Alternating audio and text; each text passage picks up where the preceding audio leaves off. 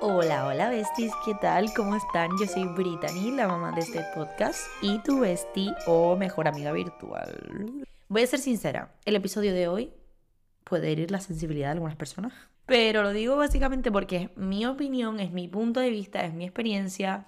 No todo el mundo tiene el mismo concepto que yo, ni lo pretendo, pero sí que es verdad que puede ser un poco controversial. Pero don't worry, be happy, Aquí todos podemos pensar diferentes y mi verdad no es la verdad universal, obviamente. Vale. El tema, como no, es infidelidades. Obviamente, este tema es controversial y va a ser controversial hoy, mañana y siempre. Este episodio lo estructuré, hice el guion, cuando salió lo de Raúl Alejandro y Rosalía, ¿vale? Claro que pasa que eso ya fue hace bastante tiempo, me estoy refiriendo a cuando Raúl supuestamente fue infiel a Rosalía, pero después salió Rosalía desmintiéndolo. Raúl supuestamente le puso los cuernos con una chica que era modelo, que fue a su concierto y bla, bla, bla. Seguramente ya sepas de lo que estoy hablando. Y nada, yo hice el guion y tal. ¿Qué pasa? Que muy, o sea, es muy raro lo que yo hice. Yo creo que todo pasa por algo y las casualidades no existen. Entonces, yo lo que hice en ese momento, yo normalmente siempre hago los guiones de manera que sea por puntos, ¿vale? Que yo ponga simplemente el título y yo ahí empiezo a desenvolverme. El primer episodio sí que es verdad que lo hice más como leyendo, más estructurado, porque estaba como más nerviosa, pero ahora solamente lo, pongo por puntos y voy desarrollando mis ideas que ya las tengo en la cabeza, ¿no? Para seguir una estructura, no me pongo aquí el micro delante y venga, vamos a hablar aquí de lo que me surge en la cabeza, no. Todo tiene que tener un, una estructura. Vale, pues misteriosamente yo este episodio lo hice como si fuera un, artículo de un blog o una, un artículo de una revista o de un periódico, no sé, pero lo escribí todo tal cual, en plan, es que no me salté nada. Y digo, ¿what? ¿Qué pasa? Que esto me sirvió ahora porque quería grabar el episodio de esta semana y me puse enfrente del micro y yo hoy realmente iba a hablar de otra cosa. Pero mm, abrí esta idea y dije, tío, me apetece muchísimo hablar de este tema y creo que estoy súper preparada. Entonces, como me apetece, me metí y vi todo el guion ya. Y, que sentí como que tenía que hablar de esto y voy a hablar de esto. Pero lo que digo que me, me resulta súper curioso es que yo nunca lo redacto y esto me sirvió al tenerlo tan redactado para ahora hablar exactamente de la idea que tenía hace tiempo. Que también voy a contar más chismes. Todos los episodios de todas las semanas son chismes, sí. Y se enteran de prácticamente toda mi vida. Bueno, no, toda mi vida no. Pero bueno, que más o menos se pueden imaginar. Yo en ese momento estaba pasando por una situación que me definía bastante en el tema este del que voy a hablar, de las infidelidades y tal. Y ahora mismo no, no, estoy, no me siento tan identificada con ello. Y gracias a Dios que lo escribí, porque es que esa idea era en ese momento cuando tenía todos los sentimientos a flor de piel y cuando estaba realmente dentro de. Ya una vez les he hecho la introducción y le he puesto en contexto, vamos a hablar de infidelidades. Claramente yo lo que voy a contar va a ser desde mi experiencia. Yo he estado en todos los lados de la moneda. Me voy a pegar un sorbo de té chai, que está muy rico, por cierto. Ah, qué rico está el té chai, Dios mío. Pruébenlo todo. Está muy rico el de Mercadona. Bueno, ¿qué son infidelidades y qué no son infidelidades? Para mí, si hubo beso o no hubo beso, es infidelidad o no. E, el gran debate de las infidelidades, porque es que hay tantos temas alrededor de las infidelidades y hay tantas cosas de las que hablar que voy a hablar yo hoy, no se me va a escapar nada. ¿Qué causan las infidelidades y mi experiencia sobre las infidelidades? Este episodio está lleno de chismes, o sea, lleno, lleno, prepárense. Vamos a ver, ¿qué es la infidelidad? El escribir mensajes es ser infiel o no. Quedamos pero no hubo beso, entonces eso es ser infiel o no y aquí yo tengo que decir que para mí la fidelidad en un amor de pareja es un acuerdo mutuo de ambas partes, porque aquí nadie obliga a nadie, ¿verdad? Gracias a Dios. Nadie obliga a mantener una relación en un periodo determinado de tiempo, que es incontrolable, pero que en este periodo de tiempo acordamos y llegamos a un acuerdo, es como un contrato de amor en el que yo me comprometo a esto y a lo otro. Unos piensan que las relaciones tienen fecha de caducidad, otros piensan que no, unos piensan que la fidelidad no existe, otros piensan que sí que existe. Aquí podemos desplegar un abanico inmenso de posibilidades porque luego están las personas que creen que le puede ser fiel a una persona amorosamente pero sexualmente no, o de manera carnal puedes pasarlo bien con otras personas, etc. Es que hay tantas cosas y hay tantas opiniones sobre la fidelidad e infidelidad, pero tantas tantas porque yo he escuchado a gente que me ha dicho, para mí la fidelidad no existe.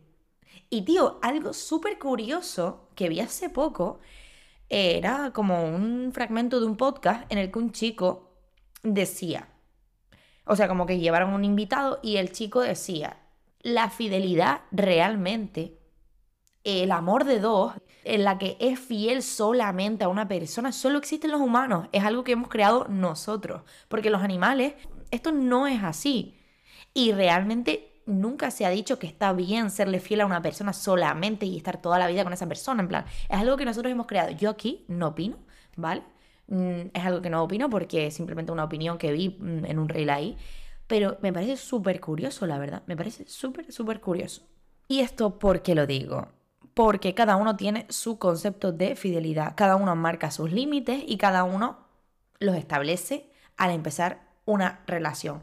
Yo realmente lo veo como una negociación que se hace al principio de una relación. Es que es tal cual. O sea, cuando tú conoces a alguien, van intercambiando ideales van poniendo límites. Por ejemplo, mira, a mí esto no me gusta, o a mí, yo qué sé, me han hecho esto y me han hecho daño, a mí esto no me gusta, o para mí un mensaje ya es infidelidad. O sea, todo esto se va diciendo al principio de la relación y van como negociándolo y tú ya vas sabiendo y conociendo a la otra persona porque hay cosas que son evidentes que ya sabes que no le va a hacer gracia, que te acuestes con otra persona o lo que sea, pero aquí hay que tener muchísimo cuidado y hay que estar muy, muy bien preparado para entrar en una relación. A mí me asombra, yo he sido también, ¿vale? Aquí no estamos para juzgar a nadie, pero yo he sido también la que he estado de relación en relación. Yo una época en mi vida, sobre todo cuando era más adolescente, que estaba de relación en relación. Yo terminé con un chico de mm, dos años y me metí en otra relación y luego en otra, en otra. Y en plan, mm, a ver, Brittany, céntrate, céntrate porque es que tal.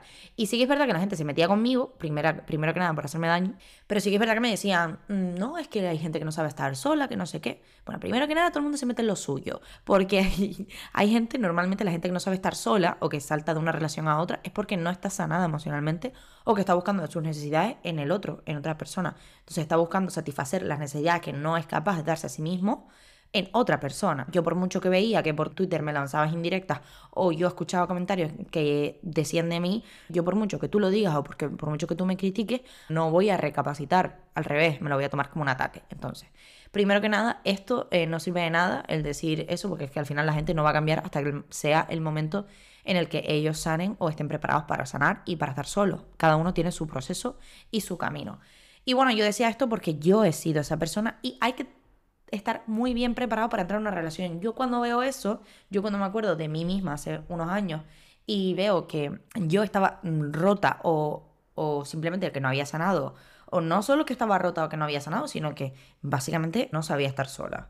Y es muy importante porque al final si tú la, mm, entras de una relación a otra o no sabes estar sola, al final lo que estás buscando son necesidades, que no eres capaz de cubrirte tú. Entonces cuando tú te cubras esa necesidad o cuando hay otra persona que te cubra esa necesidad, ya no va a ser importante. O sea, realmente no es amor, es apego ansioso, es apego inseguro. O sea, es, es un tipo de apego, no realmente Tú no estás relacionándote con la otra persona por amor, porque esa persona quieres compartir el resto de tu vida, no. A ver, qué puede ser, ¿no? Pero mm, en, mis caso, en mi caso, por ejemplo, estas relaciones todas eran, o sea, fracasaron. No fracasaron porque tampoco es un fracaso, pero no siguieron adelante porque yo realmente no estaba amando de manera segura. Yo estaba buscando mis necesidades en los demás y no sabía estar sola.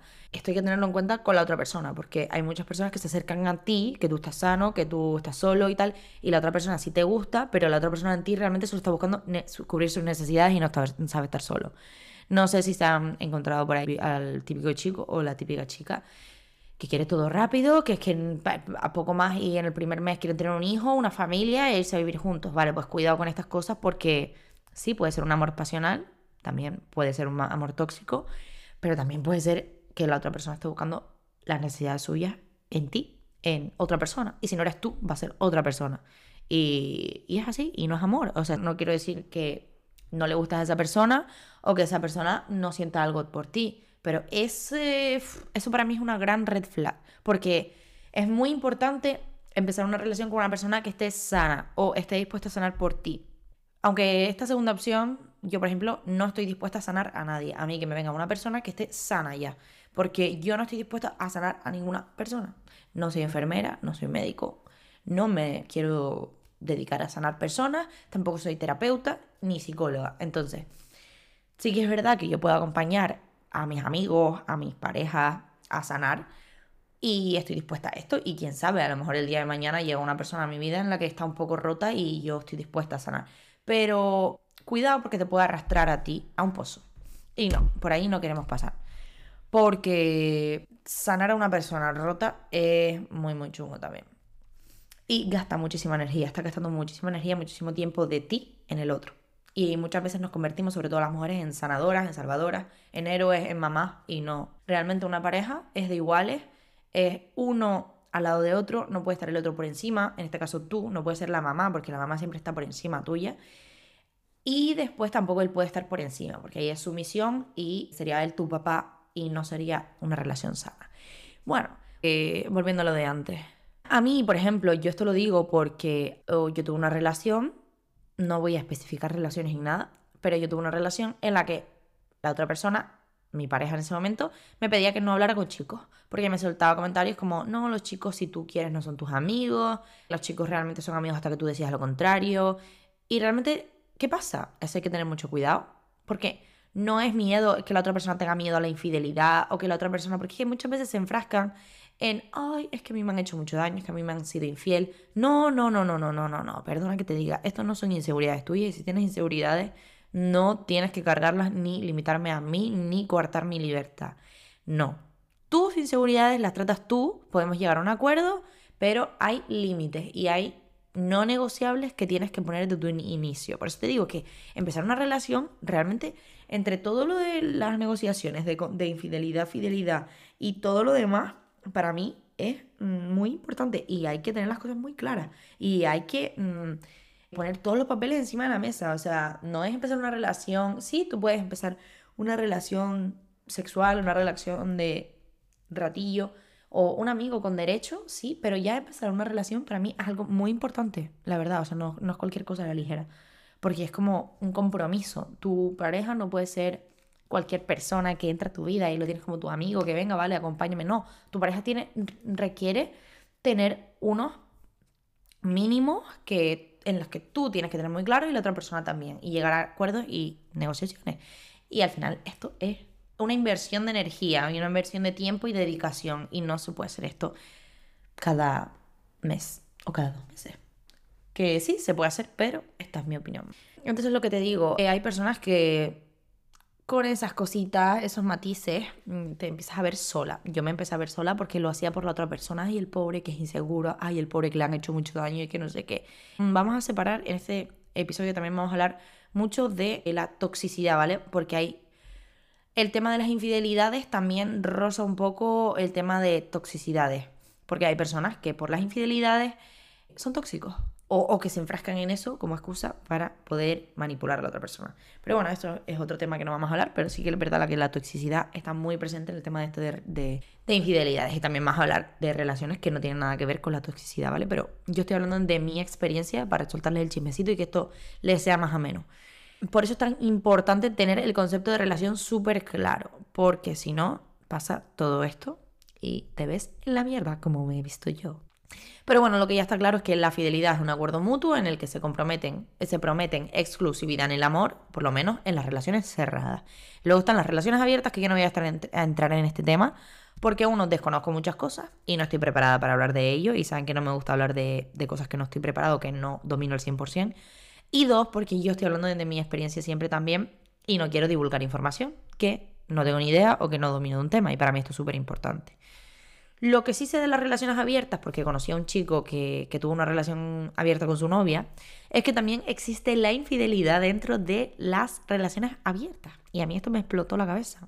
Es decir, en este caso, lo que él me pudo decir es que en su relación, en su, en su acuerdo, en sus leyes, ¿no? Por así decirlo, ellos podían quedar con otros chicos y con otras chicas, pero lo tenían que decir. Porque para ellos eso era infidelidad el no decirlo o el ocultarlo. En plan, ok, vale, pues yo te lo digo. O sea, a mí me lo tienes que decir, porque si no me lo dices, mm, me enfado. Me enfado o, me parece infidelidad, porque ya que estamos permitiendo el tema de que tú te acuestes con otras personas o lo que sea, pues mm, me lo tienes que decir. Pero sí que es verdad que hay otras parejas que prefieren no contarlo y cada uno haga lo que quiera. En plan, voy a quedar con un amigo y ya está, y no hay celos y nada, pero tal. Y prefieren no saber nada. Yo, sinceramente, creo que nunca podría tener una relación abierta, pero me explota la cabeza el tema de las, estas cosas nuevas, porque al final es, es relativamente nuevo. El tema de relaciones abiertas, abiertas y tal. Al final, cada uno tiene sus términos y cada uno tiene sus, sus mínimos, sus límites, sus leyes, ¿no? que son leyes en una relación. Por eso les digo, cada relación es un mundo, cada uno marca sus límites y cada uno forma su concepto de fidelidad como tal. Para mí, quizás un mensaje sea una infidelidad como una casa, pero para otra persona pues le da más igual y dice, bueno, pues no, pues soy capaz de perdonarlo. Es que todo, cada uno negocia sus límites y sus mínimos. Cada uno negocia su fidelidad en su pareja y cada uno tiene su pareja y sus acuerdos y tu pareja no tiene por qué ser igual que la de la otra. O sea, cada uno marca lo suyo y no hay una verdad universal. Nadie ha dicho lo que es fidelidad y lo que es infidelidad. Realmente cada uno marca sus límites y sus acuerdos en su relación. Para mí, una infidelidad, yo voy más allá, yo soy, ya saben, yo soy súper espiritual y tal. Para mí una infidelidad es sentir amor por otra persona. Aunque no se hayan dado un beso, aunque no se hayan dado un abrazo, si ya tú estás sintiendo amor por otra persona, para mí eso es lo que más me duele. O sea, que tú estés viendo a otra persona como me estás viendo a mí, que tú estés viendo a otra persona como me veías a mí al principio, que al principio es lo más bonito de todo, es lo más romántico y lo que tal. Tío, a mí eso me dolería, pero lo máximo. O sea, yo prefiero, yo me voy a poner bruta, pero yo prefiero que se dé un beso con otra chica y que ya está, que sea un beso y ya está, bueno, por preferir no prefiero nada, pero prefiero eso a que la otra persona Ay, Dios mío, es que no, si empieza a ver con, ojos de amor a otra personita, que le empiezan a brillar los ojitos con otra persona y que a mí me esté viendo ya como, ay, no, no, no, no, eso no, lo siento. Que esto en muchas ocasiones es inevitable, o sea, esto no se puede controlar, porque puede aparecer una persona en la vida de tu pareja o en la tuya y enamorarte de repente, y esto no lo puedes controlar. Por más mensajes que le revises, por más que tengas su ubicación activada, por más empeño que le pongas en controlar a otra persona, por más que tú le des vueltas y sobrepienses en tu casa, esto no lo puedes controlar. No se puede controlar. O sea, literal.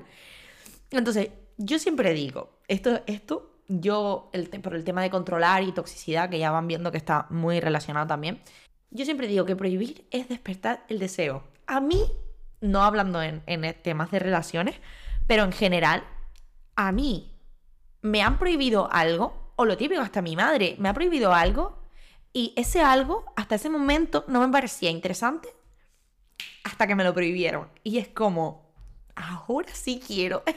que prohibir es despertar el deseo, o sea, de nada sirve controlar, de nada sirve ser tóxico. Ya lo digo porque quien quiere hacerlo lo va a hacer, es lo típico que se dice, pero es real. Y controlar a una persona no es amor. El amor no es eso. El amor es confiar, el amor es bonito, no es inseguridad. El amor no es tener celos por otra persona. Que esto lo tienen muy normalizado y a mí me da mucha rabia porque salí de una relación muy, muy tóxica. Lo de, ay, es que me cela, ay, qué lindo, ay, es que no sé qué. No, no, no, no, no, me enfado, ¿eh? en serio. O sea, tú, me, tú puedes decir, joder, qué chungo si mi novio no, o si mi novia se va con otra persona. Y bueno, a lo mejor te viene un flashback o un pensamiento intrusivo y que te den ciertos, ciertos celos de imaginar tu pareja con otra persona. Ves a tu pareja que un chico o una chica le está tirando la caña y dices que, a ver, pero este tío de qué va. Eh, o, te enfadas y te remueve algo, sí, vale. Pero de ahí a tenerse los obsesivos con todo y limitar la relación y a la otra persona y la vida de la otra persona es algo muy, muy, muy distinto. O sea, esto, mmm, grábenselo en la cabeza, por favor, porque esto es... Mm, no, o sea, es, para, no es negociable. Pero en ninguna relación, estos son no negociables. No es que tú, bueno, sí, mi pareja. No, esto no es negociable. Si tú lo haces, vas a acabar mal. Ya te lo digo yo. Por experiencia y porque sí, porque es real. Voy a tomarme un sorbito de té chai, que estoy bastante alterada hoy. Ay Dios, qué rico. Somos seres sociales y estamos en constante contacto con las personas en todos los ámbitos de nuestra vida. Con el cartero que tenía que traer un paquete, con nuestra familia, con nuestros amigos, con nuestros compañeros de trabajo. Y normalmente nuestro gran desafío, el gran desafío del ser humano son las relaciones sociales.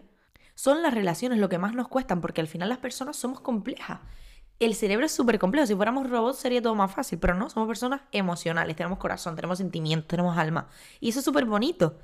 Y la comunicación es la clave de todo, sea cual sea la relación. La comunicación, sobre todo, asertiva, no pasiva, no agresiva, no pasivo-agresiva. Yo esto lo he tratado también en terapia y es súper importante.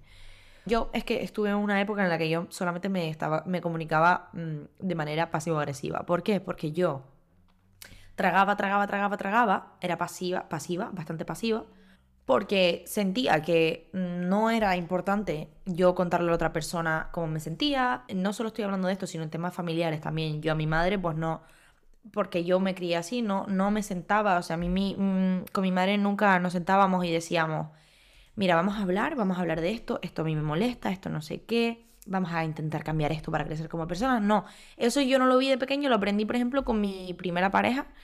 Y, bueno, que, mm, que no pasa nada, ¿no? Pero que esto es súper importante.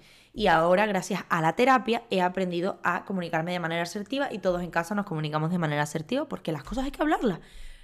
Y los conflictos son constructivos, siempre tiene que ser constructivo. Y al final yo lo que hacía era relacionarme y comunicarme de manera destructiva. Yo tragaba, tragaba, tragaba de manera pasiva y, actuaba de manera pasiva, pero luego me comunicaba de manera agresiva. O sea, yo era pasivo-agresiva. ¿Por qué? Porque pasaba de pasivo a agresiva. Y yo, cuando ya mm, lo típico de la gota que colmó el vaso, y, yo ahí pues empezaba a atacar y empezaba a soltar cosas que tenía guardado hace mucho tiempo. Y eso no es así. Porque al final estallas y la comunicación ahí no es para nada constructiva, sino destructiva. Y bueno, si aún comunicándote así de manera asertiva con tu pareja o con, con quien sea la otra persona no te hace caso, por ejemplo, a mí, mira, no me gusta esto y para mí esto es una infidelidad. Y si la otra persona sigue o si la otra persona no está de acuerdo, pues hasta luego o te saco de mi vida.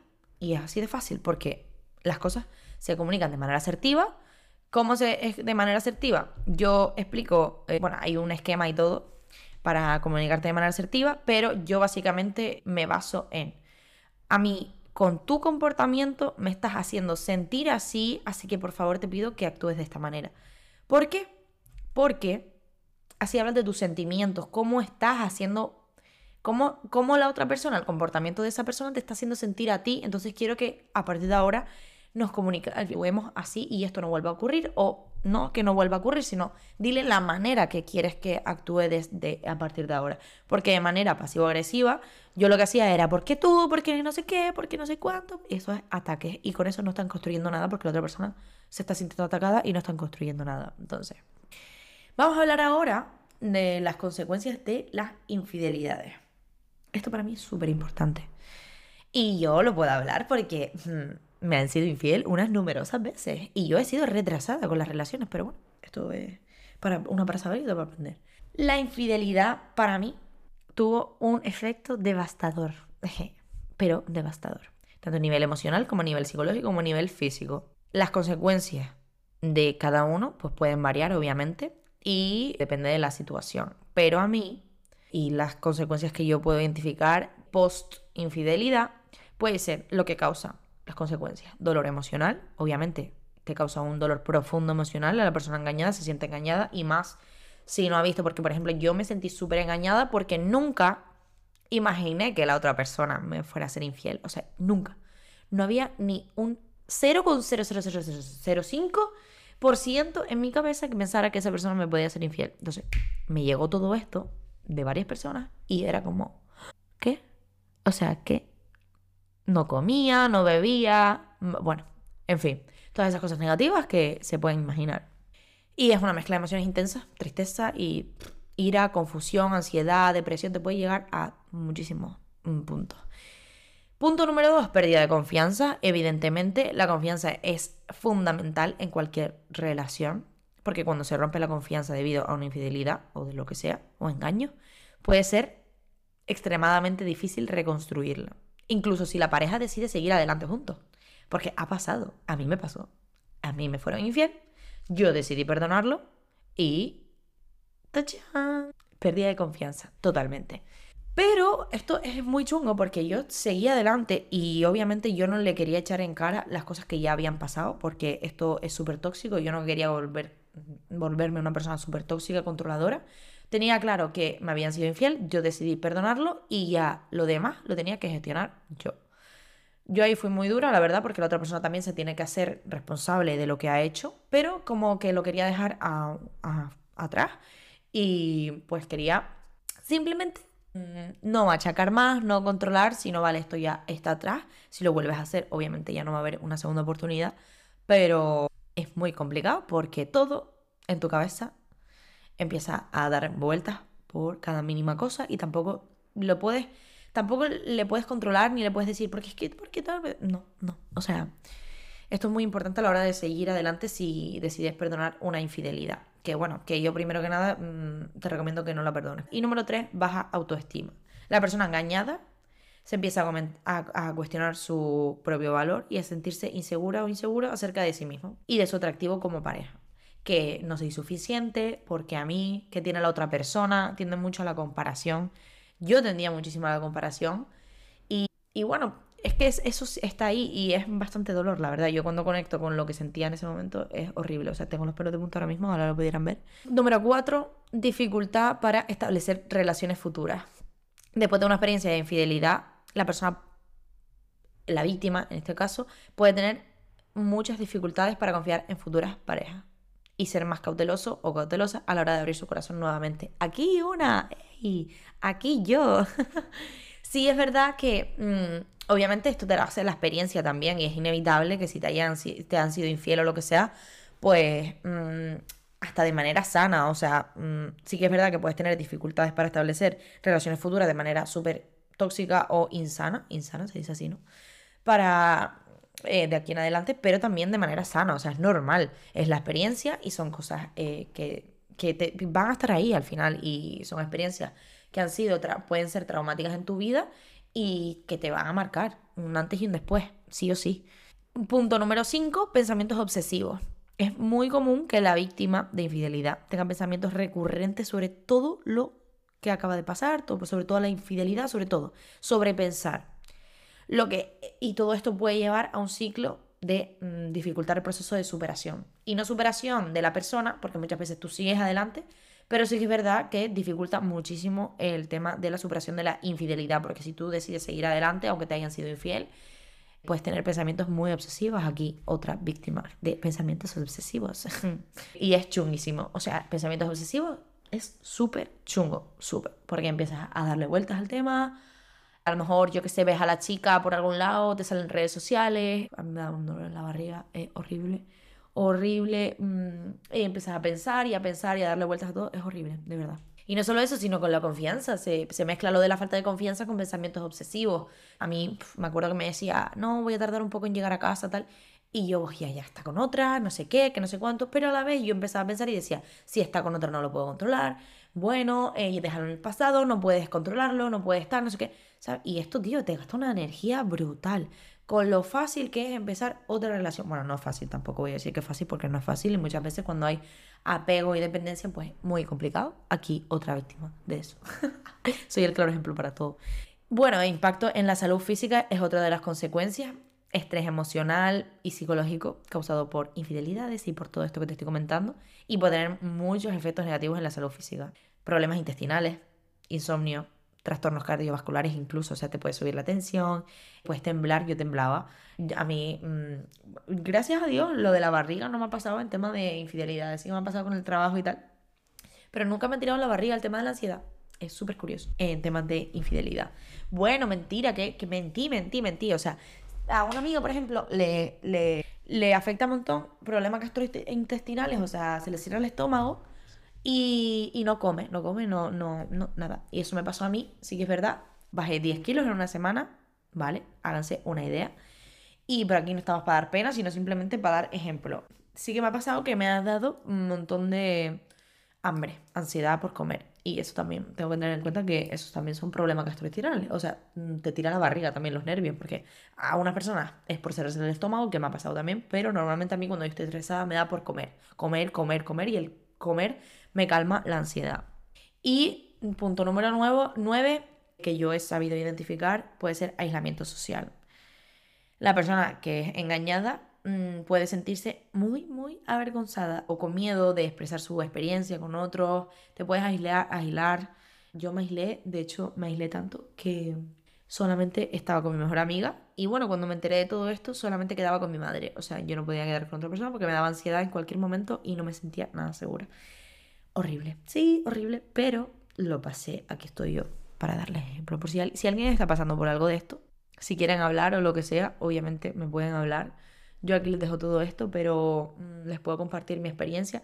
Poco más les puedo expresar más que esto porque aquí me abro un canal, pero sí que es verdad que si necesitan cualquier otra cosa, primero escuchen a vuestro corazón y a vuestra intuición y apliquen todo esto que les estoy diciendo por si les puede servir de algo, pero si aún así mm, todo esto necesitan algo de mí, pues saben que me pueden hablar sin ningún problema y yo les voy a responder.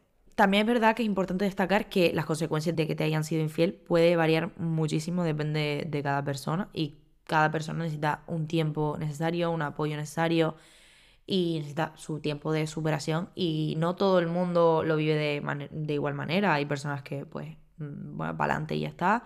Hay otras personas que para adelante pero se, mm, por dentro tienen un, un caos y un infierno en su cabeza y hay personas que, que, necesitan terapia, que, que lo externalizan más todo. Y bueno, yo recomiendo muchísimo la terapia. Yo fui a terapia para esto, en plan, para, a ver, para todo en general. No fue exactamente solo por las infidelidades, pero sí que es verdad que necesité terapia. Vale. Otro lado de la moneda, esto es súper, súper importante, ¿vale? Porque siempre todo el mundo habla de las relaciones, de las infidelidades y está las dos personas, pero hay terceras personas. O sea, de la tercera persona nadie habla. Y esto es de lo que quiero hablar yo porque es algo que he visto que nadie habla y que hay muchas cosas que me gustaría comentar y me gustaría expresar. Y aquí viene un poquito también las opiniones controversiales. Quiero dejar claro que mm, esto es algo delicado, que puede dañar la sensibilidad de algunos, sí, según su vivencia, sus experiencias, sus valores, etc. Pero yo quiero dar mi opinión. Habiendo sido engañada muchísimas veces, también quiero dar mi opinión de la tercera persona. Yo he conocido a las personas que, con las que me fue infiel mis parejas, he, hablado con ellas y tal, y, y también he sido la tercera persona. Ahora lo van a entender mucho mejor. Vamos a hablar del otro lado de la moneda. La otra chica, el amante, el cuerno, como le quieran llamar, como, como quieran decirlo. Muchas veces se hacen chistes sobre esto, sobre todo en la cultura latinoamericana, y se normaliza muchísimo el ridiculizar. El tema de, ay, te quiere a ti, pero me busca a mí, no sé qué. Vamos a ver. Esto hace generalizar a que todas las que han sido el cuerno se ríen, se sienten orgullosas de lo que hacen, se sienten orgullosas de que esté engañando a la otra persona contigo, se sienten orgullosas de estar haciendo daño a otra persona, se sienten orgullosas de hacer daño a otra persona de manera consciente, se sienten orgullosas de ser malas personas. Y esto no es así siempre. Hay veces que sí, hay, veces, hay personas y hay chicas y me parece súper mal, me parece triste, que te ríes de la otra persona simplemente por el hecho de estar siendo engañada contigo. O sea, mm, no, me parece súper mal porque yo he sido engañada y hay personas que se han reído de mí también porque le han puesto, me han puesto los cuernos. Y eso me parece súper triste y me parece horrible. A mí, a la hora de entender estos temas, respecto a los amantes, respecto a los otros o las otras, las terceras personas, me gusta tener en cuenta los siguientes puntos de la otra persona, ¿vale? Y esto es algo que he aplicado yo con las chicas que han sido capaces de hablarme a mí y han sido capaces de decirme, mira, tu pareja estaba haciendo esto y esto y esto. Yo siempre tengo en cuenta unos puntos de la otra persona para saber si esa persona es una víbora, hablando mal y pronto, o no. Me gusta tener en cuenta la comprensión y la empatía de esa persona hacia mí, ¿vale? Hay personas que no tienen empatía, hay personas que no te comprenden, hay personas que no son así. Yo conozco a una chica a, una de las chicas que me ha hablado. Tampoco considero que es mi amiga, ni, ni nunca va a ser mi amiga, creo, ¿vale? Nunca se sabe, pero no creo que es una manera de empezar una relación de amistad. También me parece un poco, un poco chocante porque puede ser por miles de motivos el tema de que te empieces a llevar bien con la chica con la que te fueron infiel. Muchas veces, esto no voy a generalizar, pero muchas veces pasa que lo haces pues para fastidiar a la otra persona, para decir, mira, pues al final ahora somos amigas, tal. Esto pasa muchísimo. Creo que no es una manera bonita de empezar una relación, pero que, oye, ¿quién, quién, quién sabe, no? Puede ser también.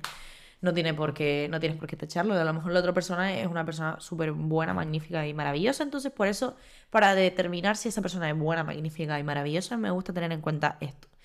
Si la, persona te comprende y si la persona tiene empatía. ¿Cómo se ha acercado a ti? La responsabilidad compartida, o sea, mm, obviamente a mí estas chicas me han hablado y se han sentido responsables de lo que han hecho. A mí no me vale el tema de, no, tiene que ser él el que respete porque yo no soy nada tuyo. Porque ahí está determinando y está dándote a entender los valores que tiene la otra persona, ¿vale? Los valores, o sea, que tú estés en medio de una relación y sepas y eres consciente de que le está haciendo es que le está haciendo infiel a otra persona y tú estás en medio y a ti te da igual y te ríes y dices, bueno, pues que sea eso es triste. Es triste y está determinando tus valores como persona.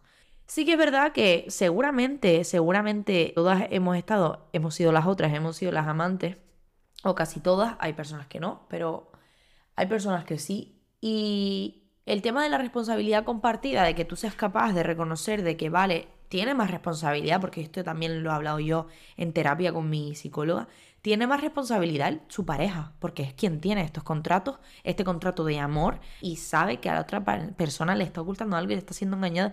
Obviamente tiene más responsabilidad la otra, pero tiene también responsabilidad el amante.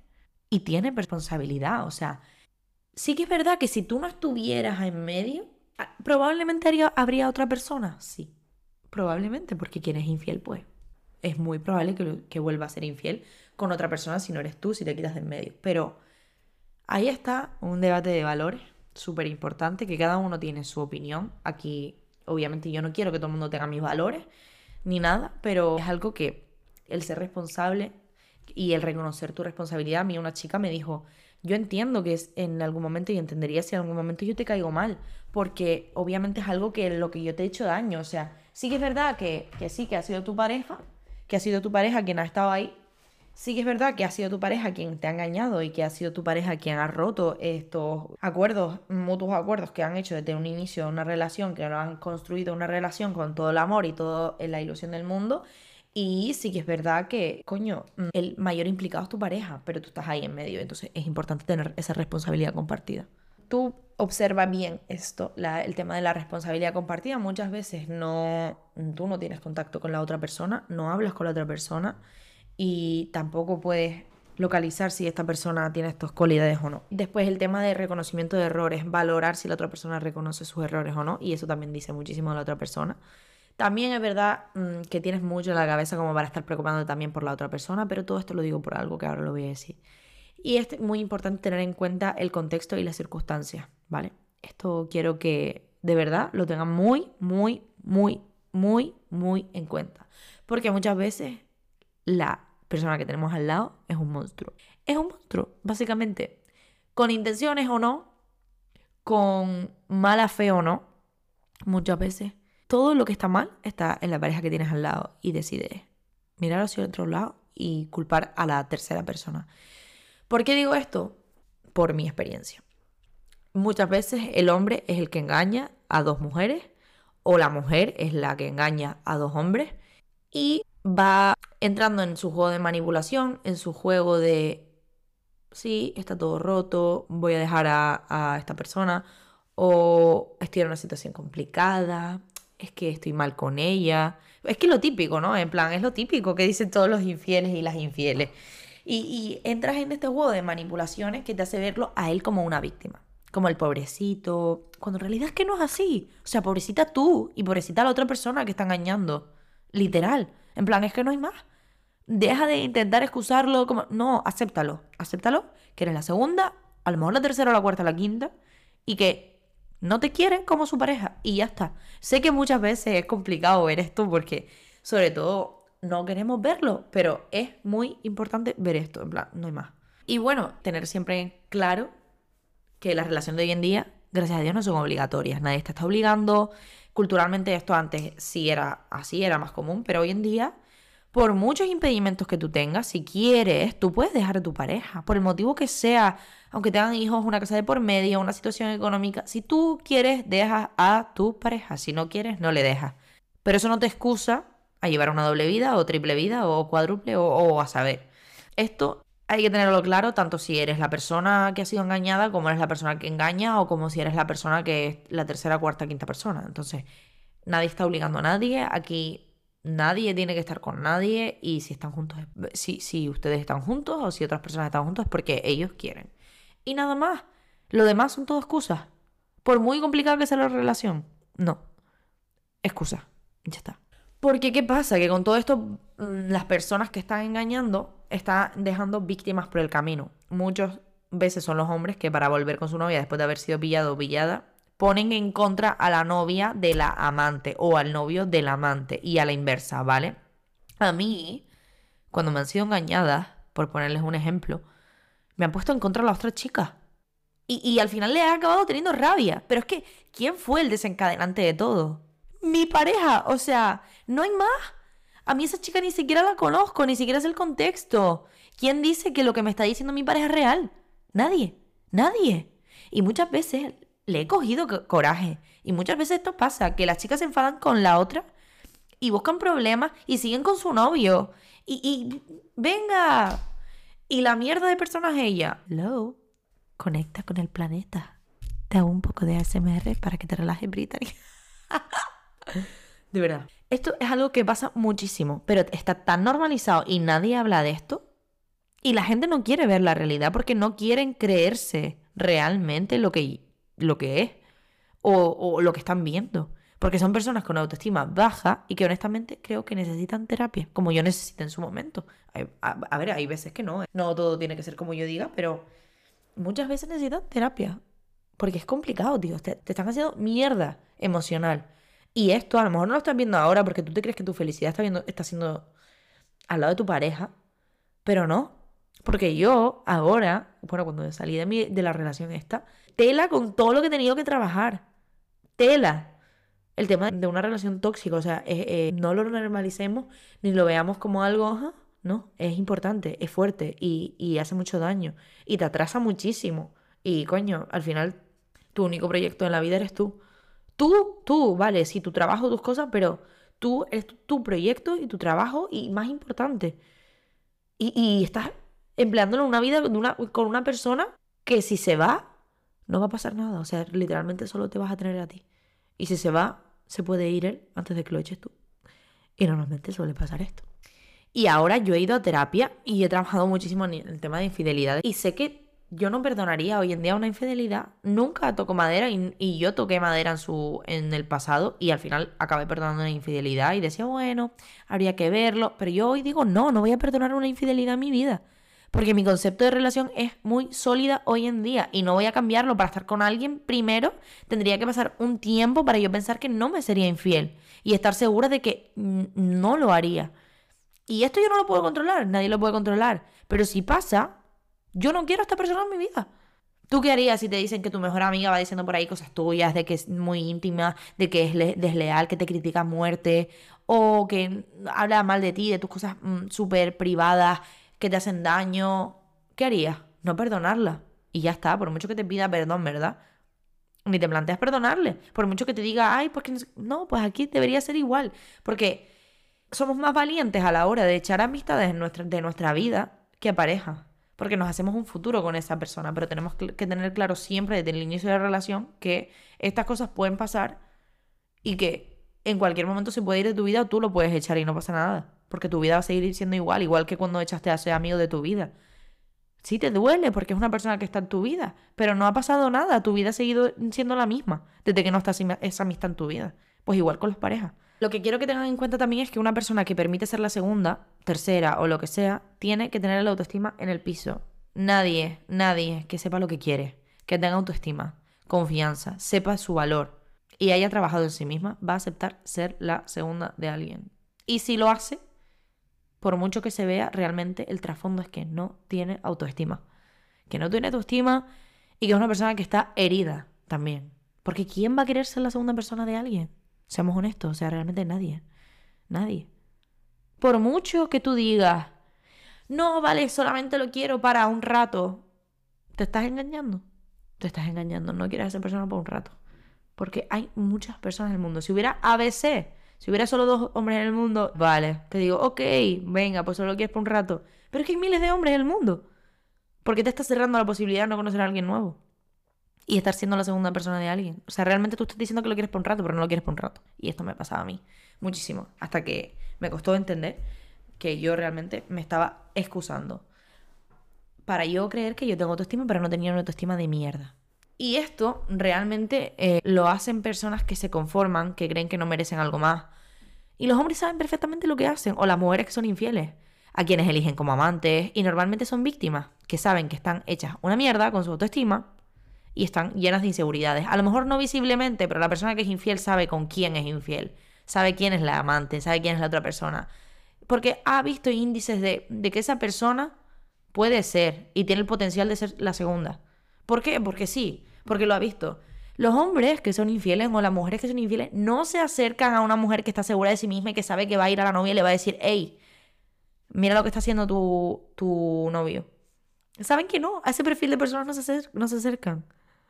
Y si se acercan, ya van a ver desde primeras cómo es y nunca van a tener esas personas de, de amante.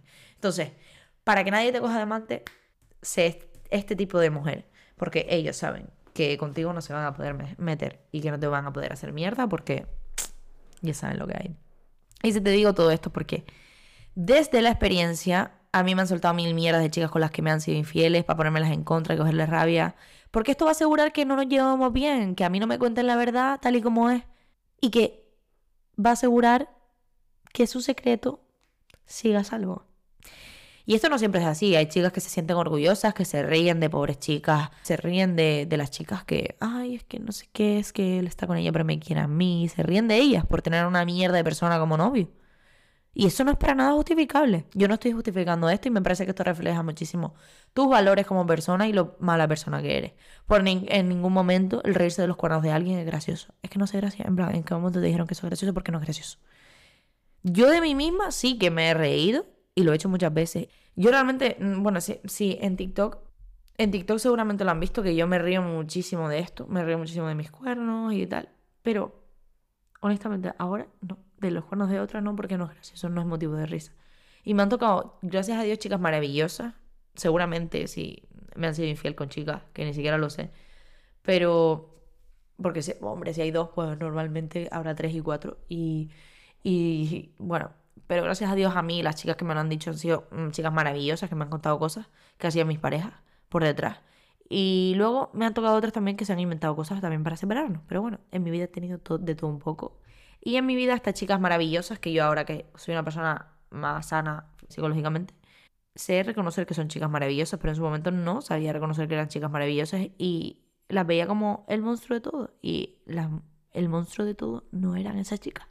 Spoiler, era la persona que tenía al lado con la que me despertaba todos los días. Y bueno, yo después de las infidelidades me he aferrado muchísimo a la pareja, incluso perdonado, perdoné y me siguieron haciendo cosas. Pero yo siempre apoyo del que si perdonas y perdonas, tienes que perdonar al 100%, como dije antes. No puedes hacerle la vida imposible a la otra persona porque eso no es sostenible para ambos. Y en mi caso, eh, era mi caso, pero hay personas que sí que son infieles, que reconocen sus fallos y cambian de verdad. Pero hay otras que no. Y es un poco duro decir esto porque es muy fácil decirlo, pero es muy cierto eso que dicen, de que la confianza sube en escalera y baja en ascensor. Es injusto, pero es la verdad. Y una infidelidad te puede causar muchas inseguridades si decides perdonar o incluso si quieres empezar con otra persona en tu futuro, como ya te dije. Pero yo me tomé mi tiempo y cuando decidí perdonar, deposité toda mi confianza otra vez en esa persona, a pesar de mis inseguridades. Y sí que es verdad que la otra persona que te tiene, te tiene que apoyar y tiene que entender en qué tienes inseguridades, y tu situación, porque obviamente la otra persona ha sido la causa. Pero yo lo que dije, no por eso es excusable el pedir contraseñas, el pedir ver conversaciones, el pedir ubicación, que esto es una locura, de verdad. Pero esto se suele hacer, o sea, más de lo que ustedes piensan. Si perdonas, tienes que dejar todo atrás, que la otra persona comprenda que eso siga ahí, que tengan un plano de actuación de aquí en adelante. Se tienen que apoyar y comprender, porque al final si han decidido seguir adelante, pero no, o sea, no, no desentenderse del todo en plan, ah, estoy perdonado, chao, adiós. No, que te tienes que apoyar en eso porque la es de dos y la causa no es tuya. Has decidido perdonar, pero no has sido tú el causante de todo. Y son daños que han sido causados de un fallo o error de la otra persona, no tuya. Entonces, toda la responsabilidad de sanar obviamente no es tuya, pero sí que es verdad que eso no te da libertad de coartar la privacidad de otra persona, porque en el 99,99999% por no decir 100%, esto sale mal y las relaciones acaban rompiéndose. ¿Te imaginas a ti y a tu pareja con 95 años rompiéndose la cabeza por celos y controlando lo que hace el otro? Es que no, no llega ni a los 25 para empezar, porque es que esto genera un desgaste increíble. Increíble. No controlen, no sean así y cuiden mucho las relaciones que tienen en su vida porque son muy importantes. Porque esto va a determinar tu futuro, esto va a determinar tu éxito en la vida, esto va a determinar muchas cosas. Y sobre todo piensa el día de mañana, si quieres tener un, hijo, un bebé, con una persona que es así, y te lo digo yo porque he tenido un padre, un padre ausente, te lo digo yo porque he sufrido mucho por este mismo motivo y no quiero, obviamente, yo porque lo he vivido en primera persona, que mi hijo el día de mañana tenga un padre así. Y esto lo tengo muy, muy claro. Y soy capaz de no tener hijos con tal de que mi hijo no tenga un padre ausente, porque esto genera muchísimas carencias emocionales. Lo puede generar otras cosas, sí, pero esto eh, principalmente es lo que me tocó vivir a mí y yo no, no pienso tener un padre así, gracias a Dios que yo he sanado, porque si no, yo hubiera tenido un hijo con esta persona, porque era mi vida y se me iba a ir la vida en esta persona. Pero spoiler, no se me fue la vida, sí dejé de comer, sí dejé de beber, sí dejé muchas cosas, sí bajé 10 kilos en, en una semana, que es que es algo que tú casi no, no, no, es que no te entra a la cabeza. Pero sí, sí, sí pasa y el dolor emocional es muy fuerte y sobre todo estás a tiempo si estás en una relación de estas a salir de ahí. Hay muchísima, muchísimo apoyo hoy en día mm, para estas cosas, sobre todo si las relaciones son tóxicas, esto ya es otro tema, si quieren hablar si, de las relaciones tóxicas, yo mm, estoy dispuesta a hablar con ustedes de eso porque es algo más delicado y, es algo que no es el tema del, episodio de esta semana, pero que si están dispuestas a hablar de esto, yo les apoyo y les voy a responder y les voy a dar asesoramiento porque yo em, he sido esta chica y gracias a Dios que la vida me puso delante la oportunidad de sanar esta relación tóxica y sanar mis comportamientos tóxicos, porque al final, si estás en una relación tóxica, tú adquieres comportamientos tóxicos, no todo el, es de la otra persona, sino tú también los adquieres porque lo ves normal, como algo normal. Pero bueno, lo que estaba diciendo, que si quieren sanar, pues a lo mejor el universo mm, ha puesto a mi persona delante de ustedes para sanar y yo les puedo decir a dónde he ido para sanar esto y, el número y todo, todo, o sea, si son de Canarias sobre todo. Así que, bueno, y de, y de España también. Si ese es el caso, yo estoy dispuesta a ayudarles y que sepan que no están solas, que esto pasa muchísimo y que a mí me pasó y que ahí donde me ven no me morí, no se me fue la vida y fue lo mejor que me pudo pasar en la vida.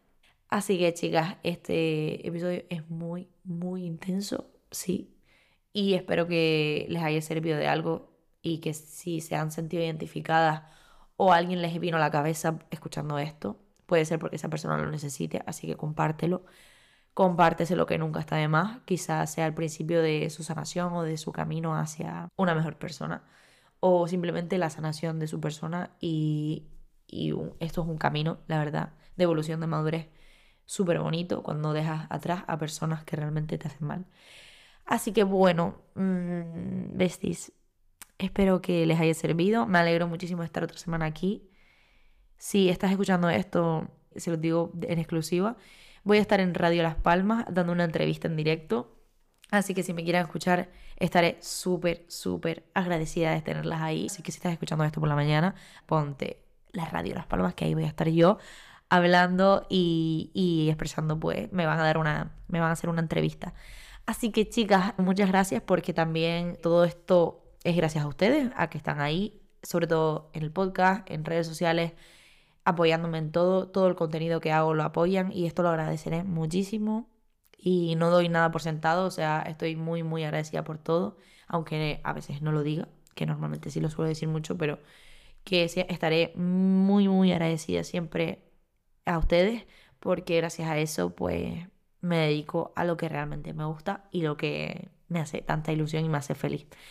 Así que, besties, mm, siempre que mi crecimiento personal lo pueda aplicar a ustedes, lo voy a hacer a través de mis redes sociales. Así que muchísimas gracias por estar siempre ahí y un besito y nos vemos la próxima semana. Y todos los días por mis redes sociales. Chao.